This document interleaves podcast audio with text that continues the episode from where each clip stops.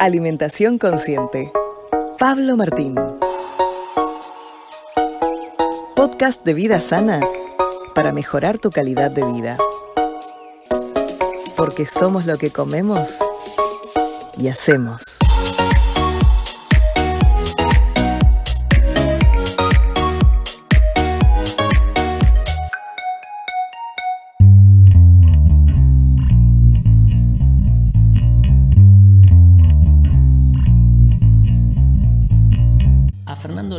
Hace un año atrás cuando me llamaron de Greenpeace para hacer una campaña, salvemos al mar, salvemos a las casas de las ballenas y rápidamente pegamos mucha onda. Fer es una persona muy activa, muy apasionada, es una persona que, que cuando transmite lo que dice lo hace de una manera totalmente diferente, con una paz interior enorme eh, y llega, y llega al corazón y llega adentro.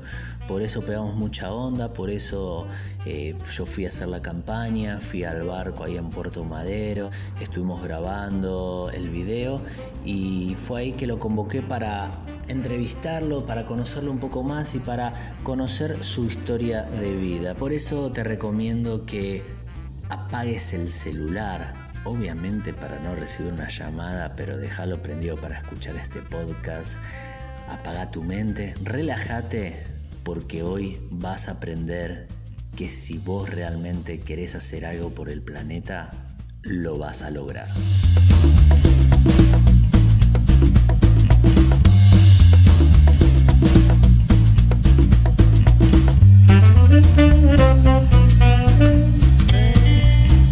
Estamos con Fernando Avellaneda, responsable de movilización pública regional en Greenpeace. Antes que nada, bueno, gracias Fer por haber venido a esta, entrevista. Eh, gracias a vos, Pablo, por la invitación. Un placer. Bueno, a ver, Fer, eh, primero me gustaría saber el, cómo arranca tu vida eh, antes de llegar a Greenpeace, ¿no? Tenés un gran camino que no tiene nada que ver con la acción, con e, el, pensar en el otro, hasta que en algún momento te hizo un clic que es, es el clic que a mí me interesaría conocer. Hmm. Pero vos qué estudiaste? Yo estudié marketing. Sí, eh, aquí en Buenos Aires. En Buenos Aires, sí. Perfecto. Eh, y de hecho mi orientación es publicitaria 100%, eh, publicitaria y mm, del área digital.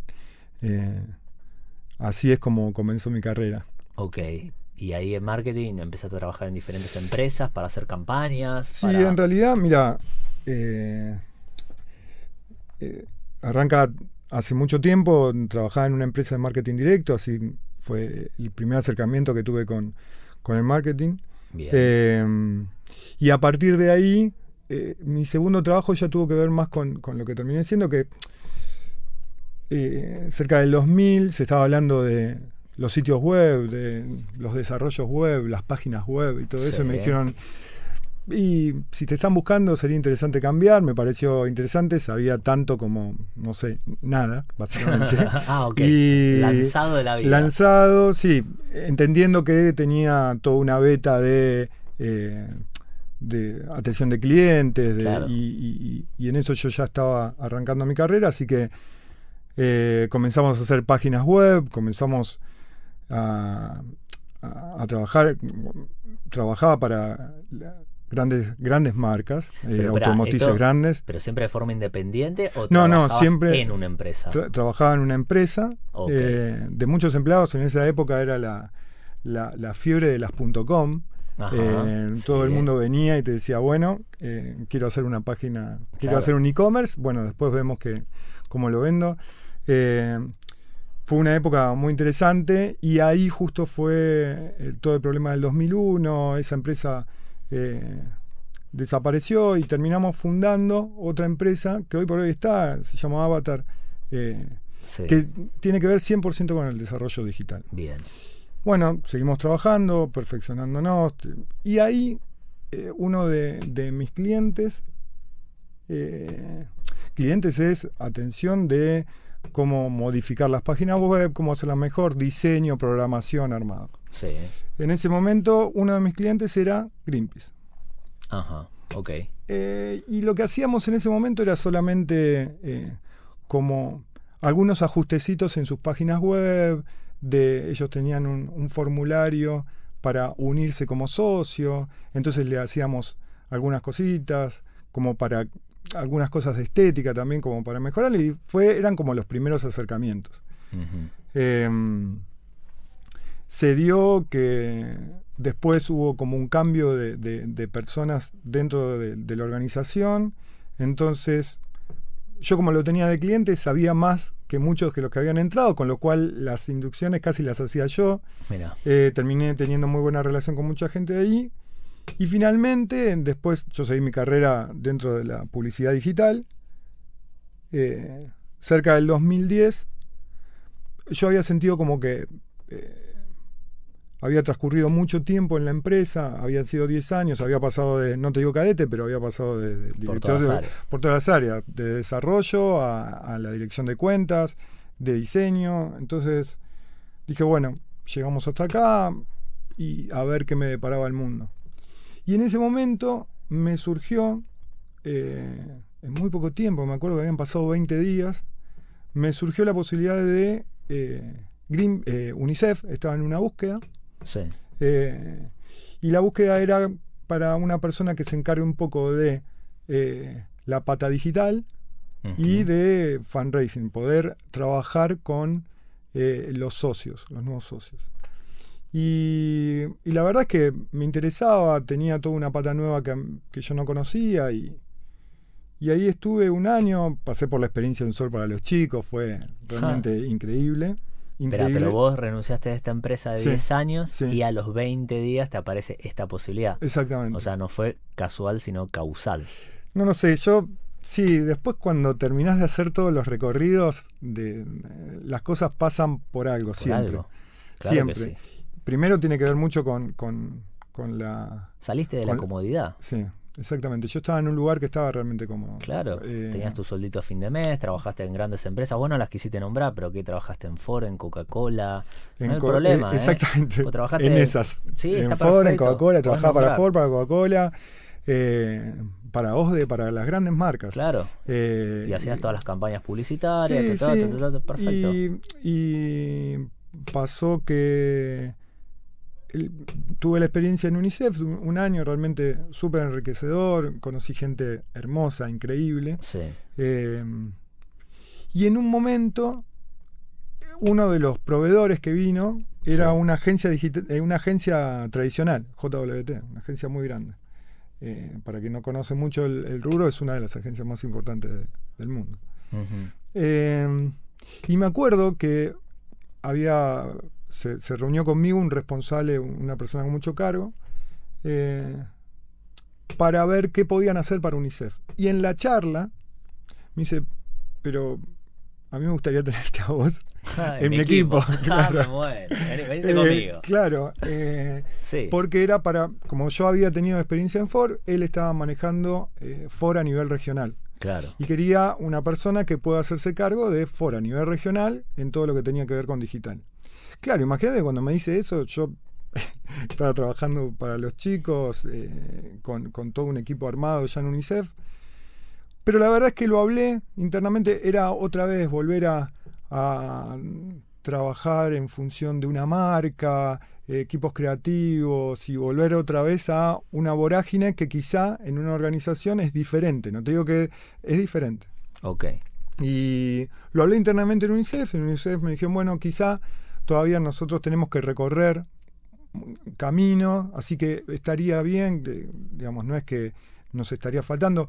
De hecho, seguí trabajando con nosotros desde allá, eh, como la, así que estuvo buenísimo, ni siquiera, o sea, ayudando nada más. Ok. Eh, y ahí puede ser que hayas visto algo de lo que es la, lo solidario. Lo que pasa es que no? te soy sincero, yo ya había pasado algo que no me había dado cuenta del todo, ya había pasado algo con Greenpeace. Ah. Yo em, iba a trabajo, a, reuniones que se hacían de equipos creativos por motu propio, eh, a pensar en cosas que em, después ya te voy a contar que tiene que ver más con mi trabajo en sí, pero a, a ver cómo podemos instaurar las temáticas y cómo poner en el tapete ciertas problemáticas que eh, los grandes medios o, por diferentes razones no salen a la luz. Eh, entonces, bueno, ver las maneras que podíamos tocar a ciertos políticos, haciendo que la gente pueda tocar a esos políticos, ¿no? Compartiéndole, no sé, mandando un mail hace muchos años, mandando un SMS hace muchos años también.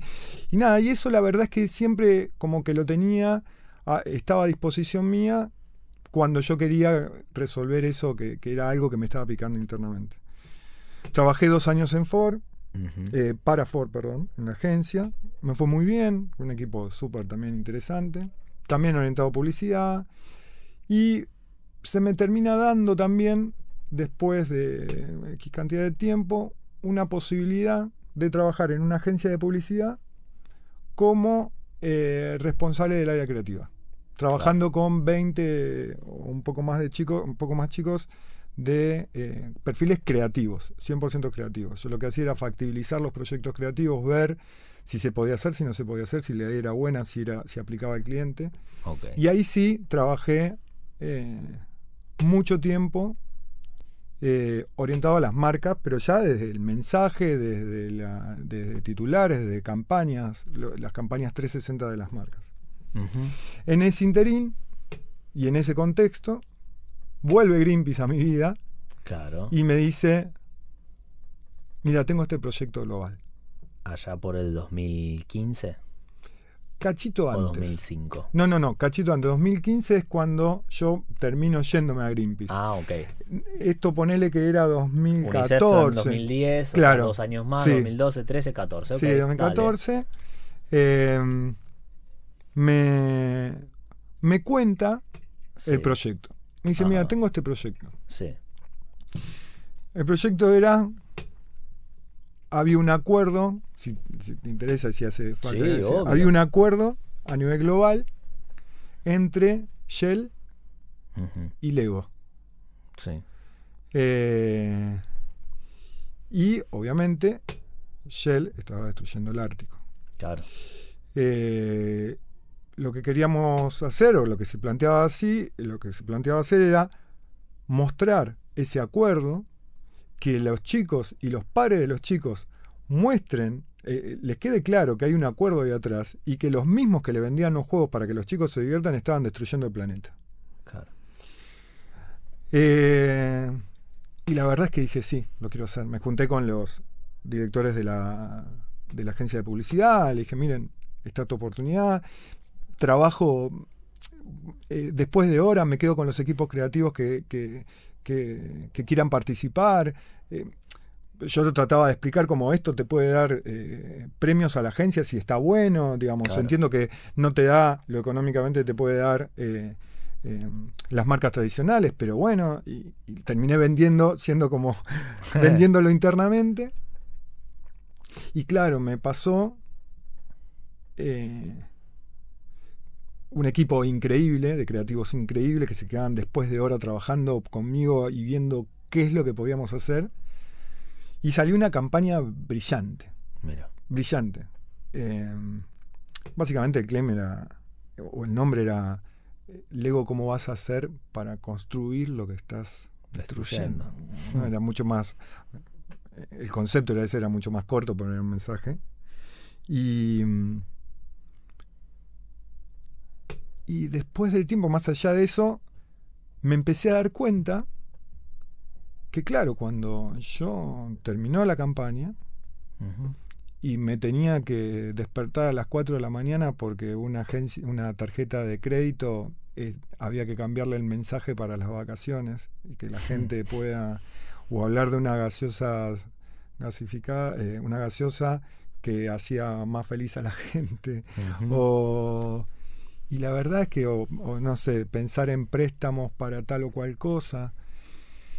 Y la verdad es que cuando, claro, claro que no me llenaba. Y cuando me daba cuenta, yo siempre fui una persona muy, muy pasional en cuanto a, a, la manera en que me llevo los proyectos. Y siempre le decía a mis equipos creativos, eh, yo les puedo transmitir un montón de cosas, pero la pasión La pasión es muy difícil de transmitir. Yo es como que yo te diga, mira, a partir de mañana, Pablo, vas a ser hincha de tal equipo. Y cada vez que pierda vas a llorar. la verdad es que no me pasa nada. Y me di cuenta que yo le estaba transmitiendo a mi equipo eh, las cosas de una manera única cuando era Greenpeace.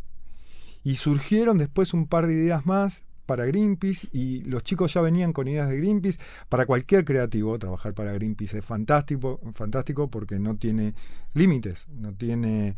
Eh, al contrario, cuanto más disruptivo podés ser, mejor. mejor. Las marcas, en su mayoría, casi siempre es todo lo contrario.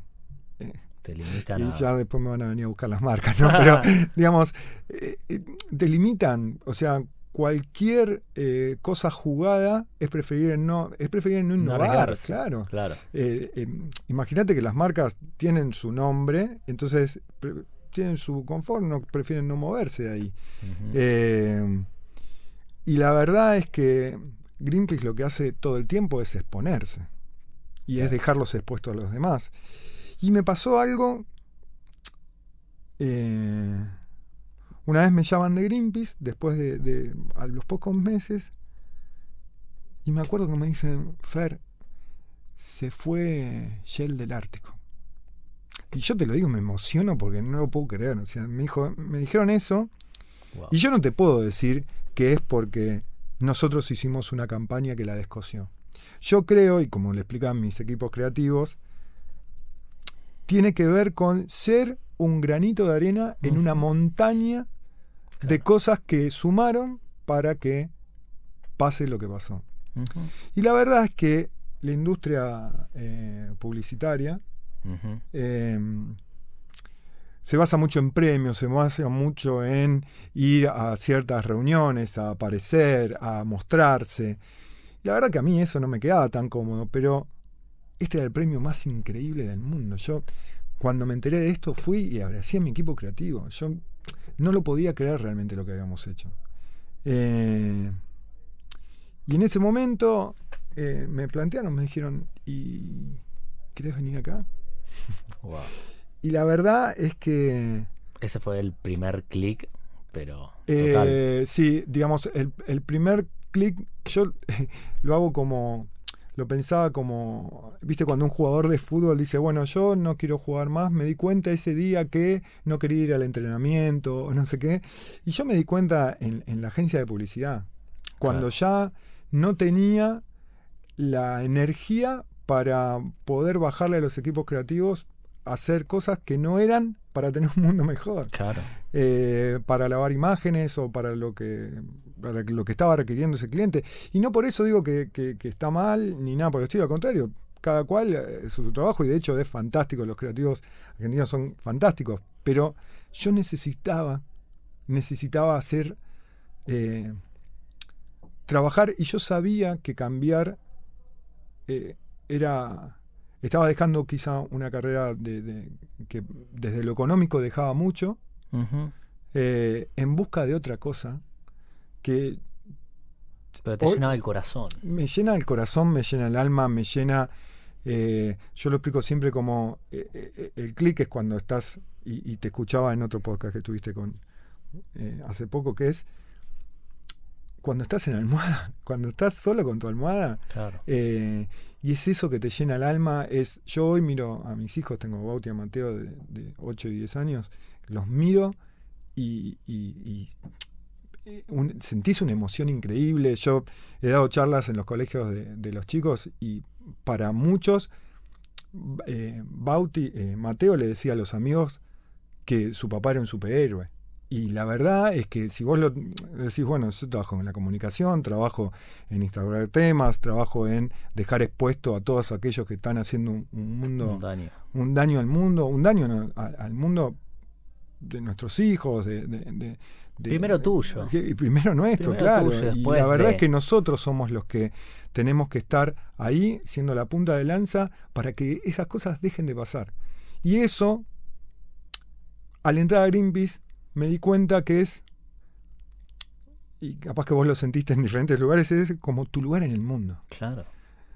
Eh, y cuando yo hablaba de pasión con todos mis equipos creativos, acá es como el otro extremo. Es como, ah. no sé, te servís un vaso de agua y pasa uno y te dice, y yo le pondría más. Y pasa otro y dice, yo le pondría menos agua. Y, y es increíble, todo el mundo opina, todo el mundo eh, quiere tener, eh, quiere participar de las cosas para tener un mundo mejor. Eso es increíble. ¿Y, qué es lo que más te llena de Greenpeace hoy trabajando ya hace más de cinco años eh, como staff? O sea, vos podés ser voluntario, pero también hoy estás como staff.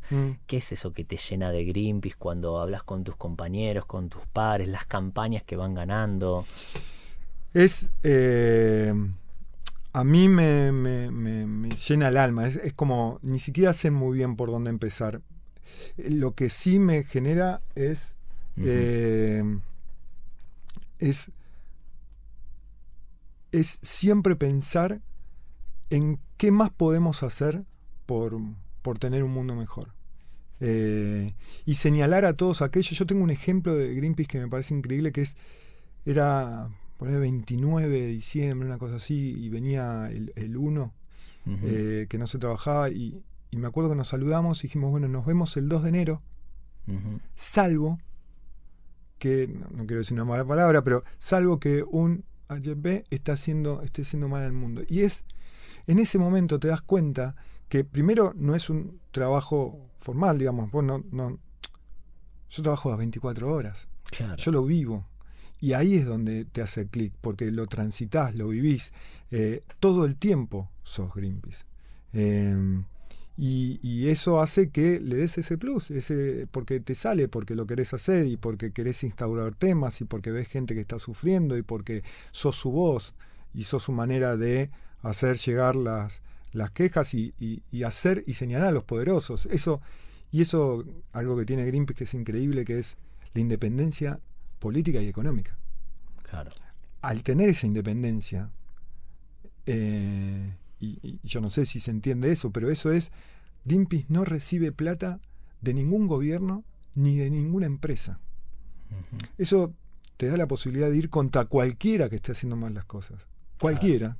Porque si te auspicia tal empresa láctea o esto o aquello, deberías mirar para otro contra lado. las vacas. Y eso, exactamente. Y eso, eso en Greenpeace es, es increíble. A nivel mundial. A nivel mundial. Claro, no es Greenpeace Argentina. No, ¿eh? no, no, es a nivel mundial, pero eh, eh, lo que te da es eso, y bueno, y lo que te da también es luchar contra las grandes corporaciones. Las grandes corporaciones sí son los que tienen el poder económico y sí son los que, por ejemplo, te pueden no hacer salir en las radios o no salir en los medios porque son los que tienen la pauta más grande.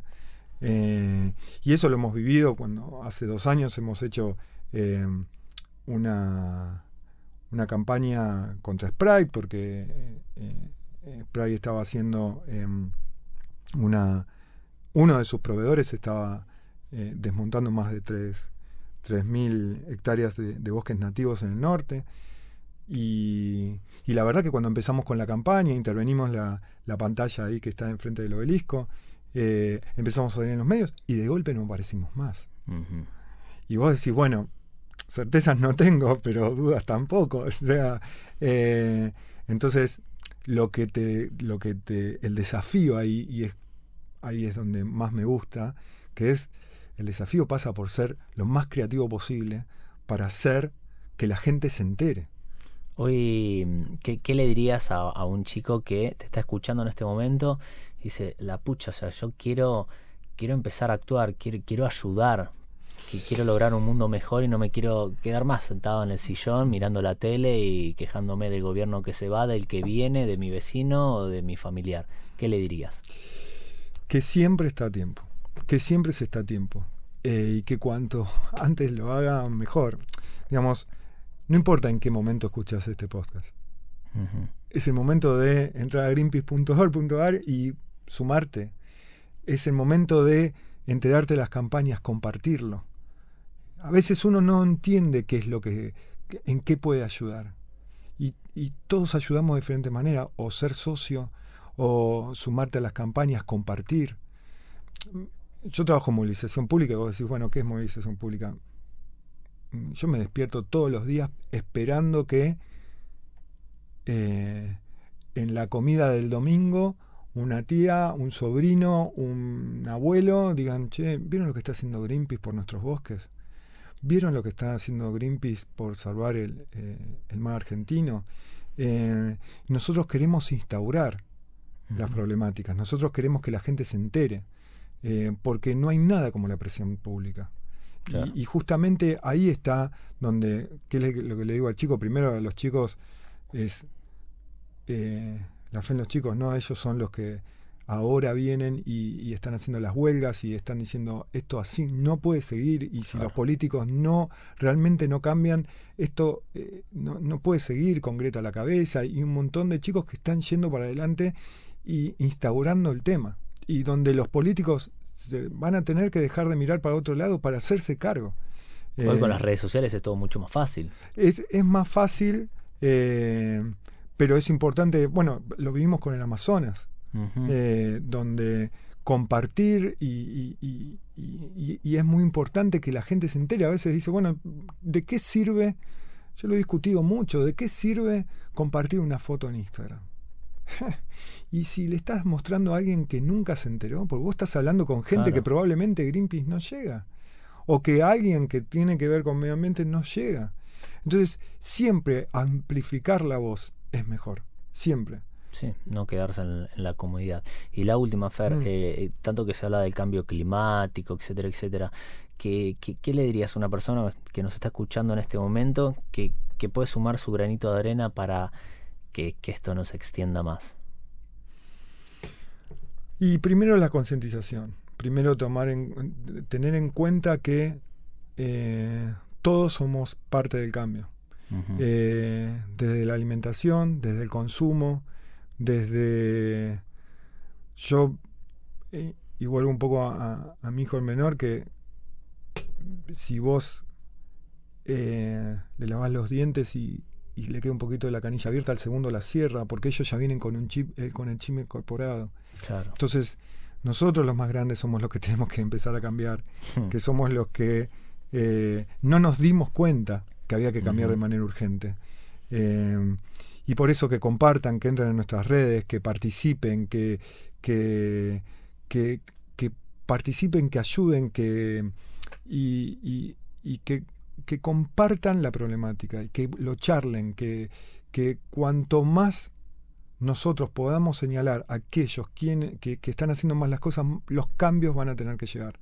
Tienen que llegar porque no hay mucho tiempo. La verdad es que nosotros tenemos, trabajamos con un mensaje positivo, pero no hay tiempo, hay que tomar medidas ya. Eh, es por eso un poco que nos conocimos nosotros, donde en el contexto de, la campaña del mar argentino, digamos, hay que tomar medidas ya. Eh, Qué bueno. si la gente se quiere contactar primero con Greenpeace, ¿dónde lo tiene que hacer? Y también con vos. Me gustaría si, si vos querés dar alguna red social o algo para que sos un gran líder, eh, te reconozco como tal y está bueno que que bueno, así con la pasión que liderabas a tu equipo de trabajo y hoy en Greenpeace también puedas liberar a diferentes personas que nos estén escuchando en este momento. Sí, eh, a Greenpeace para participar en, en www.greenpeace.org.ar eh, org.ar org.ar em, y, y, que participen, que compartan nuestras campañas, que sean, como decimos nosotros, ciberactivistas. Bien. Eh, porque nosotros somos una organización pacífica, ante todo.